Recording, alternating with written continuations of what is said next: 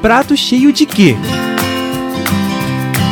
Aqui você sabe o que comer, quando, como e por quê.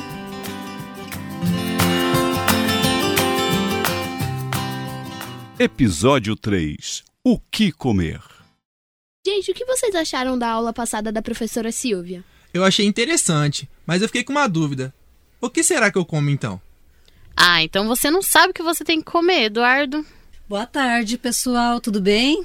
Do que vocês estão Tudo. falando? Sobre a aula da professora Silvia. Ela falou bastante coisa sobre alimentação. Até trouxe uma nutricionista pra gente conversar com ela. Mas qual é a dúvida? A gente não tá sabendo o que a gente deve comer.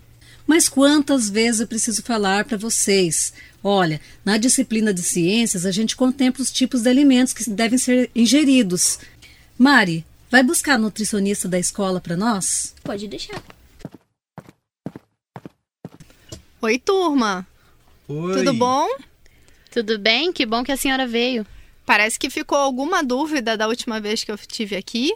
Qual seria a tal comida de verdade? Ah, porque da outra vez eu falei dos alimentos que a gente tem que evitar. Então hoje eu vou falar um um pouco para vocês dos alimentos saudáveis que a gente tem que preferir. Então, comida de verdade é tudo aquilo que a natureza nos dá.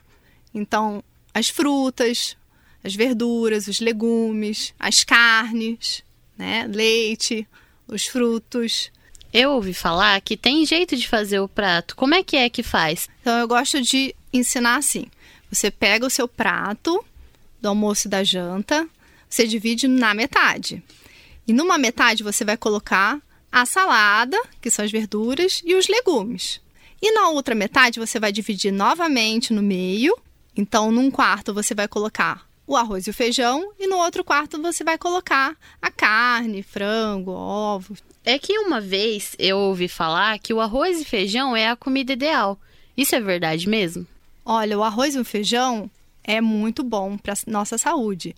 E por muitas vezes ele pode estar substituindo a carne, principalmente quando essa carne não é saudável, como a linguiça e a salsicha. Porque esses alimentos, assim como morta- mortadela, presunto, peito de peru, o bacon, têm nitrato e nitrito, que são dois potenciais cancerígenos, ou seja, podem causar câncer, assim como o fumo. Então, muitas das vezes, quando a gente não pode comprar nem carnes nem ovos, a gente pode estar comendo só o arroz e o feijão, junto com os legumes e a salada, que a gente já tem uma refeição completa. Então, resumindo, a gente vai comer um prato de quê?